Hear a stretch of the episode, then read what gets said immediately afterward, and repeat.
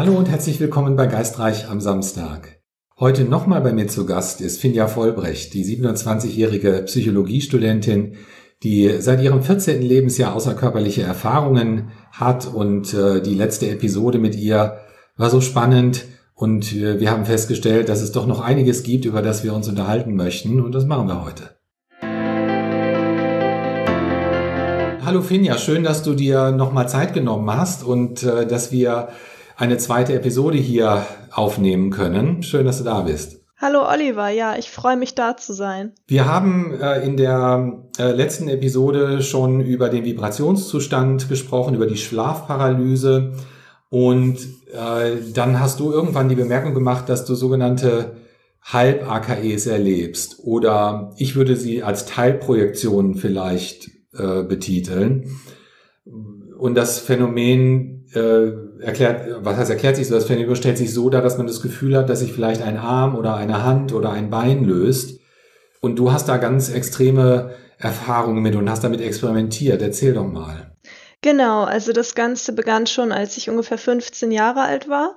Ich wollte unbedingt äh, komplette AKEs herbeiführen, aber hatte dort Hemmungen, weil ich mein, mein Kopfbereich nicht so gut lösen konnte, weil ich äh, die meiste Zeit sehr verhaftet war in meinen physischen Augen, weil ich ein relativ visuell orientierter Mensch bin und hatte dann auch Ängste, die mich blockiert haben, meinen Körper komplett zu verlassen. Aber ich konnte in, äh, innerhalb der Schlafparalyse konnte ich meine Arme sehr oft befreien. Und das, also diese sogenannte Halb-AKE hatte ich jetzt in den letzten Jahren, seitdem es begonnen hat, hatte ich hunderte Male.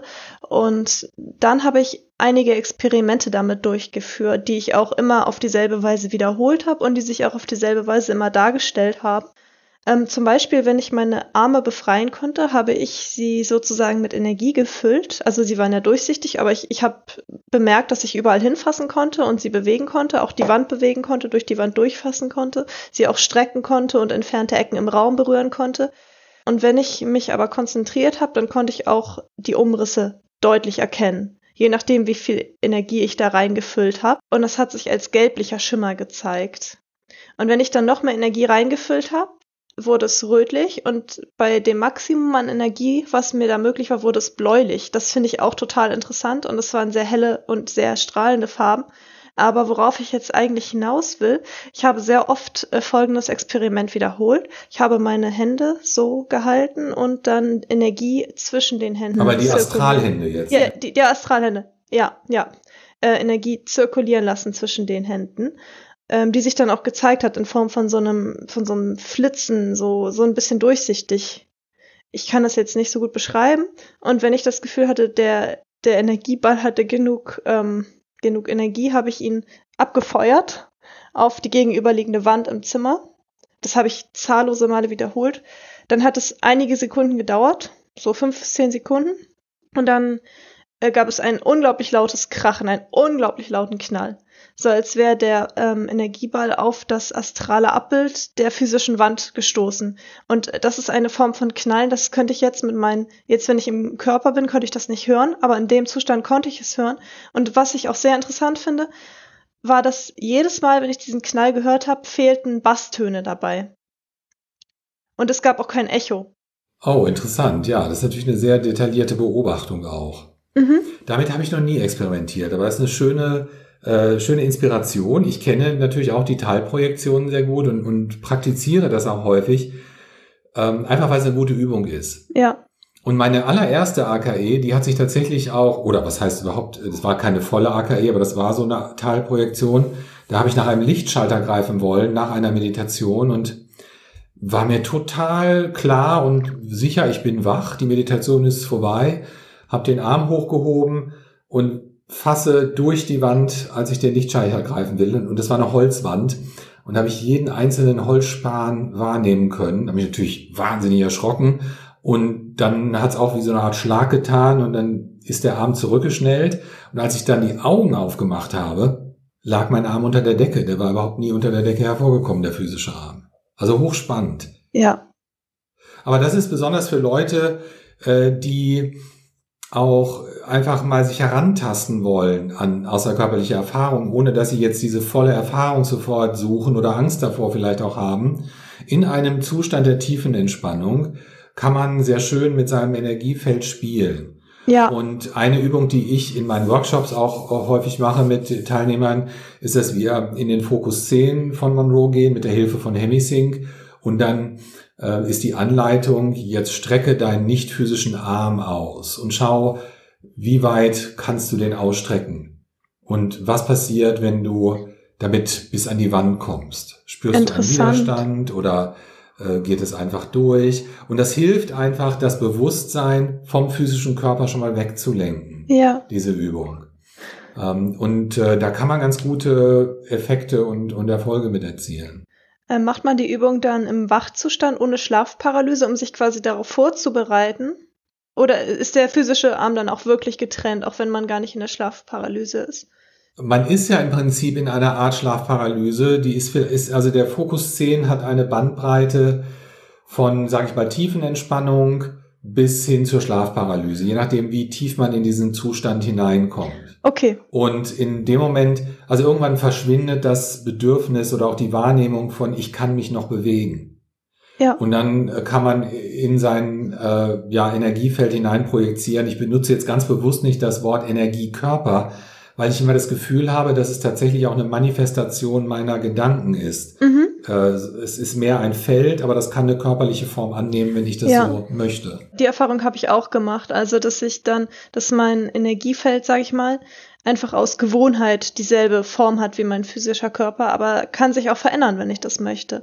Ähm, und noch, ähm, um nochmal auf Übungen zurückzukommen, ich könnte auch allen, die das hier gucken und die vielleicht noch keine Schlafparalyse hatten oder AKEs oder Halb-AKEs ähm, gerne mal herbeiführen möchten, könnte ich den Tipp geben, ähm, erst einmal das luzide Träumen zu üben und dann innerhalb eines luziden Traumes bewusst aufzuwachen dann ist man in der Schlafparalyse in den allermeisten Fällen. Und von dort aus kann man dann weitermachen. Äh, aber das ist natürlich einfacher gesagt als getan. Wie übst du einen Klartraum oder einen luziden Traum?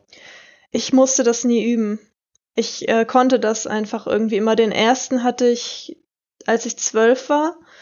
Und danach kamen die eigentlich immer öfter. Aber es gibt sehr gute Übungsmethoden, wie man das machen kann. Und eine habe ich auch schon angewendet, tatsächlich ähm, als ich es einfach noch häufiger machen wollte. Nämlich habe ich irgendwo mal gelesen, ich glaube auch auf einer Übungsseite für luzides Träumen, dass das Gehirn nicht so schnell die Struktur von Händen nachbilden kann im Traum. Und das, wenn man wissen will, ob man träumt, man einfach im Traum, wobei man ja auch erstmal an diesen Punkt kommen muss, ob man sich die Frage stellt, ne, äh, dass man dann ganz schnell seine Hand hervorzieht und anguckt. Und das habe ich gemacht und es fehlte ein Finger. Und dann wusste ich, okay, ich träume. Das habe ich auch in einem anderen Traum so oft wiederholt, bis mein Arm immer kürzer wurde. Und dann wusste ich, es hat mich aber auch nicht erschreckt, weil ich dann einfach wusste, es ist jetzt ein Traum. Und das habe ich dann genutzt. Ich war irgendwie in der x-ten Etage von so einem Hochhaus, von so einem komischen Bürogebäude und dann bin ich aus dem Fenster raus und über die Stadt geflogen. Ich, also ich habe immer das Gefühl, ich habe eine Art physische Struktur oder einen Körper und wenn es ein Klartraum ist, dann kann ich diese Arme heben und bin mir auch bewusst, ich habe Arme und in dem Moment, wo ich die hebe, fliege ich los. Bei einer klassischen außerkörperlichen Erfahrung habe ich dieses Gefühl gar nicht unbedingt. Oder es ist viel, viel subtiler und da reicht die Gedankenkraft aus für mich und dann gemacht es wusch und dann bin ich in Paris oder im Jenseits oder wo auch immer. Während ein Klartraum doch mehr, äh, ist fast ein bisschen cartoonartig stellt sich das dar für mich. Es hat eine andere Energie, eine andere energetische Qualität. Mhm. Ich nutze da zum Üben für Klarträume ähm, den, in der Monomethode wieder gibt es einen Fokus Level 15, der Raum ohne Zeit. Und da habe ich, und das ist eine persönliche Sache, das geht vielleicht nicht jedem so, aber in dieser Bewusstseinsebene habe ich die Möglichkeit, sehr plastisch zu formen, Gedanken zu formen, die dann ein Eigenleben annehmen. Und wenn ich dann über die Schwelle von Wach zu Schlaf gehe, äh, dann befinde ich mich oft in einem Klartraum. Aber es gibt äh, sehr viele verschiedene Ansätze, um Klarträume herbeizuführen oder auch zu üben. Aber wir gehen mal wieder zurück zu den klassischen außerkörperlichen Erfahrungen. Hast du, bist du schon mit Entitäten in Berührung gekommen, die dich bei deinen Reisen unterstützt haben, die dir vielleicht irgendwas gezeigt haben oder sogar was erklärt haben? Also vor einigen ähm, Wochen bis hin zu Monaten hätte ich eher Nein gesagt, weil ich damit immer assoziiert habe, dass es immer dieselben Entitäten sind, also sogenannte ähm, Coaches vielleicht oder geistige Führer. Und ich war immer ein bisschen neidisch auf die Leute, die so jemanden hatten, weil ich nicht das Gefühl hatte, dass ich so jemanden habe. Aber jetzt seit einigen Wochen habe ich herausgefunden, doch, da waren Entitäten, die mir was gezeigt haben. Das waren verschiedene, das waren nicht immer dieselben, aber je nachdem, in welcher Ebene ich mich befand, gab es dort Entitäten, die mich auch geführt haben. Und je nachdem, wie hoch die Schwingung war, wurde ich auch an die Hand genommen wie ein, wie ein Kindergartenkind, weil das dann viel höhere Schwingungen waren. Ja, mir geht mir ähnlich. Da ist wie so eine Art äh, Kontakt, der notwendig ist oder Verbindung, die notwendig ist, weil ich auch gar nicht unbedingt das Wissen habe, wie ich dort navigieren könnte. Mhm. Weil, weil diese Umgebungen auch so äh, fremd und, und äh, anders sind. Ich bin spontan in eine außerkörperliche Erfahrung gekommen und habe mich in einem ja, es war wie ein vergittertes Weltall, muss man sich das vorstellen. Interessant. Es war, war fast dunkel, also fast schwarz, aber ein tief, tiefes Lila, würde ich vielleicht sagen. Und da waren aber überall Vergitterungen. Es waren aber energetische Verstrebungen. Das waren kein, das war kein Metall oder irgendwas. Da konnte man also, das ist sofort aufgebrochen, wenn ich mich bewegt habe. Und auch dreidimensionale Verstrebungen, ja. Ja, aber für mich war das einfach ein unendliches Gitter von äh, ja, Struktur und äh, ich kann mich erinnern, da waren an manchen Stellen wie so kugelartige Verbindungen an Gelenken, die aber keine, ja, es ist auch schwer zu sagen, die hatten Farben, aber es waren nicht Farben, die wir hier kennen, sondern die, die, die, die könnte ich gar nicht wiedergeben. In dem Zustand begreife ich es, aber ich kann es hier mhm. nicht kommunizieren, weil es sind einfach Farben, die existieren hier nicht. Und äh, dort sind Helfer gekommen oder Entitäten, die mich ein Stück weit begleitet haben, aber auch tatsächlich, in dem Fall waren es zwei, die mich rechts und links am Arm genommen haben und mich sehr behutsam auch da durchgeführt haben und mir Informationen gegeben haben über dieses riesige, unendliche Gebilde. Und was waren das für Info? Leider habe ich die, diese Informationen nicht mit zurückgebracht. Das ist auch eine der Situationen. Mhm. In, während des Erlebens war das alles super klar und deutlich. Die ja. Erinnerung ist da. Aber desto mehr ich wieder dem Wachbewusstsein nahegekommen bin, desto mehr sind Informationen sind verschwunden. Und ich, ja. das Einzige, woran ich mich erinnern kann in dieser Erfahrung, ist, dass sie mir etwas über Zeit äh, und die Funktion von Zeit in anderen Ebenen erklärt haben. Aber ich kann nicht sagen, genau was das war.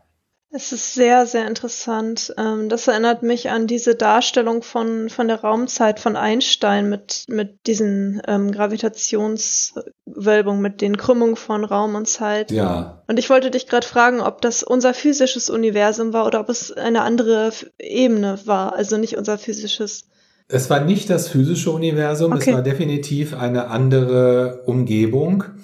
Äh, oder eine andere Schwingungsebene, wie immer wir das nennen möchten, wobei ich das oft auch gerne mit Schablonen mhm. äh, beschreibe, die sich übereinander legen. Und ich möchte nicht äh, sagen, dass da vielleicht nicht sogar ein Layer oder ein Layer von physischem Universum mit dargestellt wurde. Äh, das kann ich gar nicht beantworten. Genau, in dieser Ebenenform stelle ich mir das auch immer vor. Exakt. Ich habe noch mal eine Frage an dich. Warst du auch schon in Räumen, wenn man das so nennen kann, die mehr als drei räumliche Dimensionen hatten. Und kannst du dich da irgendwie dran erinnern? Hast du da irgendwelche Gedanken oder Erinnerungen? Ja, ich habe die Erinnerung, dass ich es schwierig fand, mich dort zurechtzufinden. Aufgrund der Konditionierung, die ich von hier aus mitbringe. Und äh, das ist auch wieder so eine Sache gewesen, wo Helfer da waren, die mir diese äh, Umgebungen gezeigt haben und auch gewisse Erklärungen gegeben haben, aber äh, mein Erbsenhirn einfach nicht da ausreichend war, um das tatsächlich auch wieder mit zurückzubringen und, und logisch äh, darzustellen. Ich habe vieles von den Erfahrungen, die ich gemacht habe, ich verinnerlicht. Mhm. Aber ich habe nicht die Fähigkeit, das tatsächlich weiterzugeben oder auszuformulieren, weil in dem Moment, wo ich das dann versuche, wird es alles so unsinnig, äh, weil unser Vokabular so limitiert ja. ist, ja. dass ich dann lieber lasse und denke so, nee, dann verzerre ich das äh, total. Ich hatte das jetzt schon bei meinem Buch, als ich das geschrieben habe. Ich fand es wahnsinnig schwierig, diese Erfahrungen in, in unsere äh, Sprache zu pressen. Ja. Weil, weil das doch so viel vielfältiger ist und so viel bunter und so vielschichtig, dass wir da gar keine Worte für haben. Kann ich total verstehen. Da fällt mir ein, dass ich einmal oder öfter sehr äh, exotische Melodien gehört habe, die so klangen, als würden sie nicht von dieser Welt kommen, sogar im schlafparalysen Zustand hier im Bett, die ich gar nicht replizieren könnte, wenn ich wollte. Ja. Ja, da kann, das, das kommt mir aus dem Fokus 27 sehr bekannt vor. Da sind, da ist Musik mitunter, die nichts mit der irdischen Musik zu tun hat, die so vollkommen und, äh, und allumhüllend ist, äh, dass mein, mein Gedanke dann ist, das müssen die Engel sein, die singen. Oder äh, ja, ich habe einfach auch, ich kann mir das gar nicht erklären, wie diese Klänge zustande kommen. Ähm, aber, aber wirklich, aber ich habe schon mehrere ähm, Menschen kennengelernt, die diese Erfahrung gemacht haben. Das ähnlich ist es auch mit Licht. Ich weiß nicht, ähm, es gibt Licht und Licht. Und manchmal finde ich mich in einem Licht wieder, das so unbeschreiblich ist in seiner Qualität. Da, da, das kann man nicht mit Sonne vergleichen, das kann man nicht mit Sternen vergleichen das spricht auf allen Sinnen an, dieses Licht, und es ist einfach vollkommen. Ist es ähm, die Art von Licht, die Menschen mit Nahtoderfahrungen beschreiben? Ich habe noch keine klassische Nahtoderfahrung erlebt, deswegen kann ich das nicht sagen, aber wenn ich mich mit Menschen unterhalte, dann klingt das sehr danach. Für mich ist dieses Licht gleichzusetzen mit ähm, Bewusstsein, mit Geist, mit reinem Geist. Was würdest du dazu sagen? Ja, es ist eine schöne Beschreibung. Für mich ist es auch so, dass ich denke, das ist vielleicht der Stoff, aus dem die Träume sind, wie man so schön sagt. Das ist der Stoff, der allem zugrunde liegt. Mhm. Durchtränkt mit Liebe ja. und einer Qualität, die äh, definitiv nicht irdisch ist. Und, ja. Und, ja. Das denke ich auch. Und ich denke auch, dass wir alle einen Funken von diesem Urlicht in uns tragen. Und das ist dann auch vielleicht der Funke, der sich wieder mit dem ganzen Licht verbinden will nach dem irdischen Tod. Genau. Ganz, ganz einfach runtergebrochen. Vielleicht ist es auch viel komplexer. Ich denke, viele Dinge sind viel einfacher, als wir das äh, annehmen. Das ist auch eine Sache, die mir immer mal wieder kommuniziert wird von Geisthelfern. Mach's dir nicht so schwierig. Mhm. Äh, viele der Gedanken sind unnötig, viele der Überlegungen sind unnötig, weil die Dinge am Ende doch ganz simpel sind. Äh, aber wir tendieren einfach dazu, auch vieles sehr zu verkomplizieren, weil wir Wege beschreiten, die ja. Umwege sind. Oh ja, also ich muss jetzt, ich muss dazu sagen, leider, ich muss an mein Studium denken. Ich studiere Psychologie und das, was wir da teilweise lernen müssen, ich muss ganz klar sagen, es kommt mir total abstrus vor. Total, ein totales Labyrinth, das am Ende über tausend Umwege zu etwas führt, das ich Empathie nennen würde. Meiner Meinung nach geht es um Empathie. Um Verstehen und um Empathie. Und das erinnert mich jetzt wiederum daran, dass äh, schon einige Leute mit Nahtoderfahrung berichtet haben, dass es hier auf Erden eigentlich nur darum geht, zwei zentrale Dinge zu lernen. Das ist, das ist Liebe das, äh, und Wissen. Und Liebe und Wissen zusammen ergibt vielleicht Empathie. Wenn wir davon ausgehen möchten, dass es tatsächlich einen Grund gibt, ne, dann ist das sehr naheliegend, finde ich auch, aus meiner Erfahrung. Und, und da komme ich nochmal auf das Thema Geisthelfer zurück. Für mich war das lange auch nicht wichtig äh, weil ich die Anbindung nie hatte und auch nie und, und ich habe mich auch ein bisschen davor gescheut, mir von anderen sagen zu lassen, oh, ich sehe da hinter dir einen Schützen und einen alten Krieger und äh, das sind deine Geisthelfer. Das, das hätte ich auch nie so annehmen können. Für mich ähm, hat sich das auch erst vor, äh, ich glaube, zweieinhalb Jahre ist es jetzt her, angefangen tatsächlich plastisch darzustellen in einer Form, mit die ich akzeptieren kann. Und bei mir ist das Intuition und Gefühl. Mhm. Ich habe durchaus visuelle Wahrnehmungen von Entitäten, auch, auch Geistführer, wenn man so will, aber nicht diejenigen, die mich begleiten. Die sind für mich nicht visuell erkennbar. Die sind einfach über ein Gefühl, über ein sehr deutliches Gefühl. Ich kann auch Unterschiede feststellen von Anwesenheiten.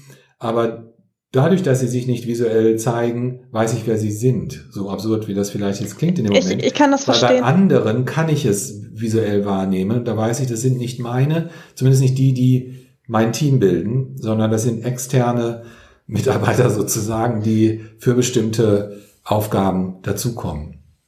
Ja, ich verstehe, was du meinst. Ähm, meine Kontakte mit Entitäten haben sich auch ganz oft so gestaltet, äh, dass ich sie zuerst nicht, nicht visuell, dass ich zuerst keine visuelle Wahrnehmung hatte, sondern ein komplettes, umfassendes Gefühl davon, wen ich hier vor mir habe.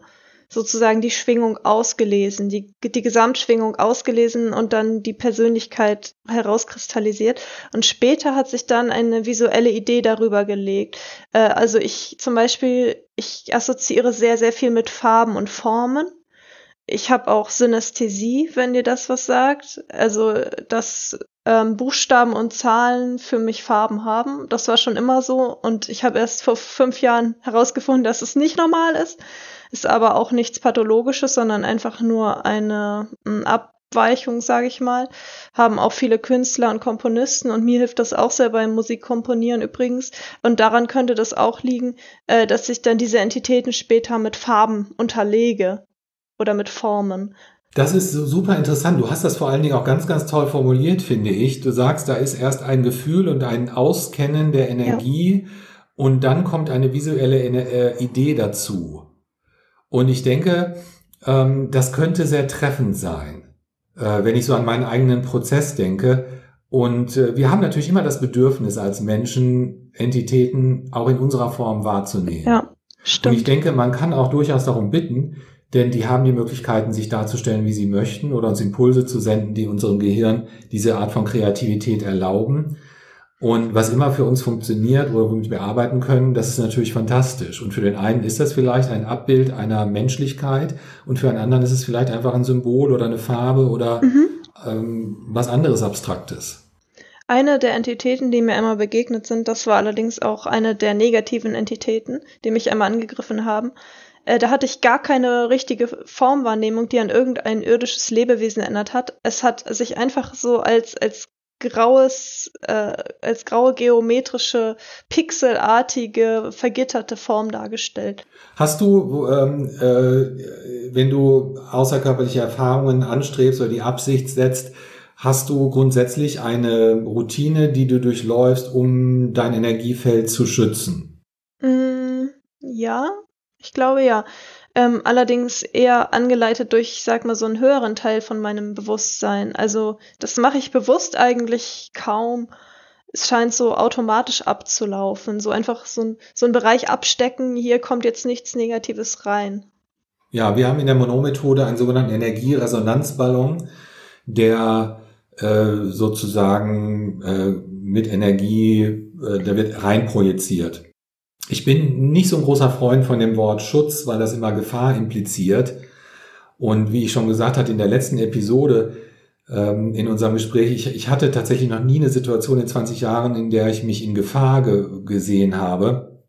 Ich habe durchaus sehr, sehr unheimliche Begegnungen gehabt und unheimliche Umgebungen auch kennengelernt, aber es war nie so, dass ich äh, das Gefühl habe, ich muss Angst haben. Mhm. Tatsächlich richtig, also Angst jetzt im klassischen Sinne. Vielleicht liegt es daran, dass wir in der Mono-Methode tatsächlich mit einem Vorbereitungsprozess arbeiten, der eben bestimmte Dinge auch ganz klar definiert und Absichten ganz klar definiert. Vielleicht bleibt das dann aus. Das kann natürlich durchaus auch sein. Ja, das klingt sehr ansprechend. Ich werde mich nochmal genauer mit der Monroe-Methode auseinandersetzen. Von den geistigen Helfern würde ich ganz gerne noch generell zum Thema Kommunikation äh, kommen. Wir beschreiben in unserer Sprache immer gerne mit den Worten ich sehe oder ich habe gesagt. Selbst wenn es um Kommunikation mit nicht physischen Entitäten geht. Da ist eine gewisse Erwartungshaltung auch bei Menschen, die sich mit diesem Thema auseinandersetzen, dass wenn sie die Augen schließen oder wenn sie eine außerkörperliche Erfahrung haben, dass das über den visuellen Kanal alles laufen muss, weil bei gesunden Menschen mit gesunden Augen, sage ich es mal nicht gesunde Menschen, aber Menschen mit gesunden Augen haben eine Wahrnehmung von etwa 80 bis 90 Prozent über die, über den visuellen Kanal. Und dieser Anspruch, der bleibt, weil die Konditionierung da ist, auch wenn sie die Augen schließen. Ja. Wie ist das bei dir? Äh, wie nimmst du wahr? Eher visuell oder eher gefühlsmäßig, eher kinästhetisch? Also bei mir sind ja die Sinnesmodalitäten vermischt durch meine Synästhesie. Äh, ich nehme aber automatisch alles, also ich nehme automatisch sehr vieles so wahr, dass es visuell unterlegt ist, wie ich schon ähm, sagte. Meinst, meinst du jetzt, wie ich ähm, Ja, wenn Begegnung du jetzt in einer außerkörperlichen Erfahrung bist generell, stellt sich das für dich visuell dar oder ist es eher äh, ja sehr visuell und genau das war der Knackpunkt, warum ich es jahrelang kaum kaum geschafft habe, bewusst aus meinem Körper rauszukommen, weil ich hier viel zu sehr drin war. Ähm, und ich habe eine Methode für mich entwickelt, mich blind herauszurollen quasi und dann es zu akzeptieren, dass ich die ersten Meter nichts sehen kann und mich so blind hervorzutasten und dann stellt sich aber automatisch die Sicht sofort ein. Genauso geht's mir auch. Ich bin erstmal blind sozusagen und äh, bin inzwischen auch ganz dankbar drüber, weil mich das so ein bisschen davon abhält, meine unmittelbare physische äh, Umgebung dann zu inspizieren, sage ich mal. Und während ich in dieser Blindheit bin, kann ich eine Absicht nochmal setzen, wo ich gerne hin möchte. Und dann lasse ich die, die Eindrücke langsam auf mich zukommen. Das ist fast so ein bisschen wie eine Blume, die aufblüht. Ja, ja, schöne Metapher.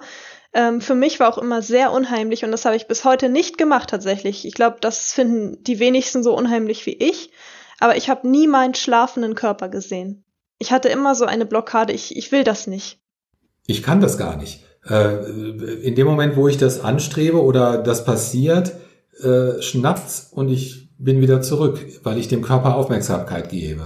Also es gab vielleicht mal ein, zwei Momente, wo das tatsächlich funktioniert hat, aber ich kann das auch, äh, wenn ich mich sehen will, kann ich in den Spiegel gucken. Da muss ich nicht äh, so viel Energie und Zeit für investieren. Da gibt es viel, viel spannendere Sachen, als sich selber ähm, schnarchen zu sehen. Hast du schon in außerkörperlichen Erfahrungen in den Spiegel geschaut? Nein, habe ich noch nie gemacht. Ich nämlich schon. Und ich dachte, weil ich mich dann auch selber gesehen habe, dachte ich, das wäre dann ein Traum, als ich wieder aufgewacht bin.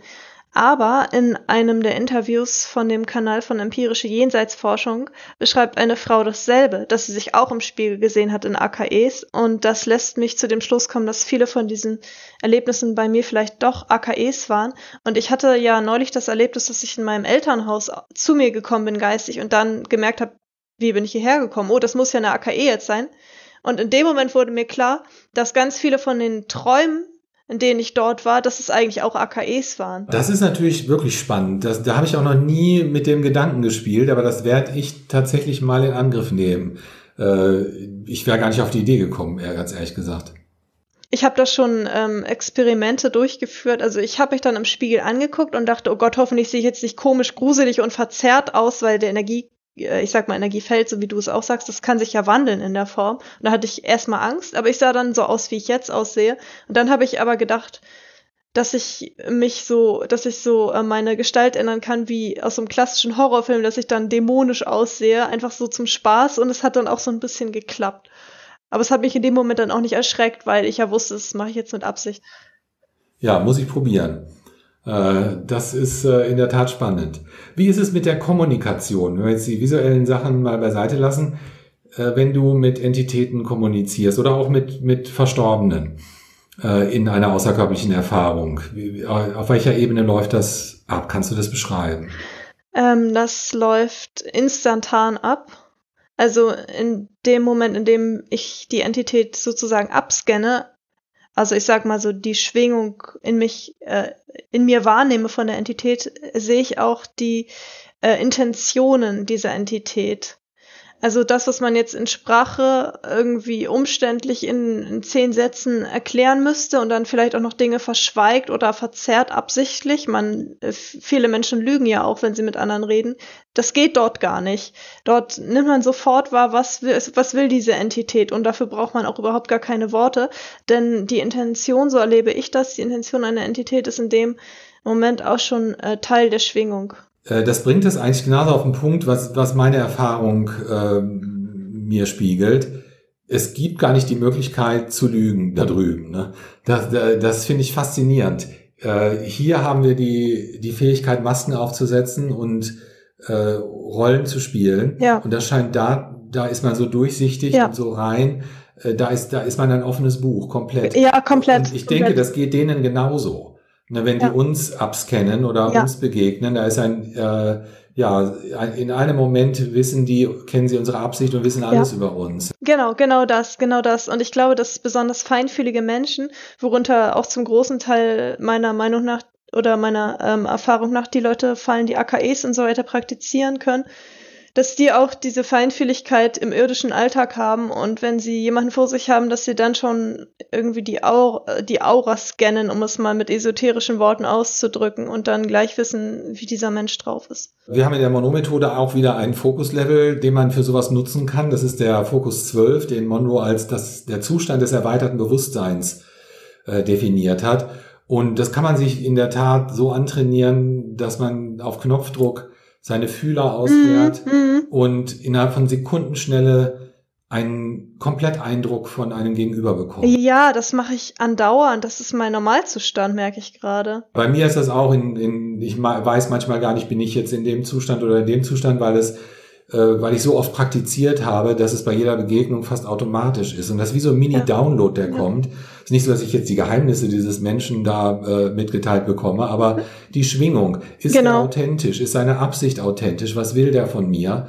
Und das finde ich unheimlich hilfreich bei Begegnungen. Ja, ich auch. Und ich hatte das auch schon, dass ich zum Beispiel in ähm, irgendwo zu Besuch war und dann sofort gespürt habe, da liegt, da liegt irgendein Schatten über dieser Familie. Da ist eine Form von Trauer. Und dann habe ich das abgescannt und dann stellte sich später im Gespräch heraus, dass es so ist, wie ich es wahrgenommen habe. Immer wieder.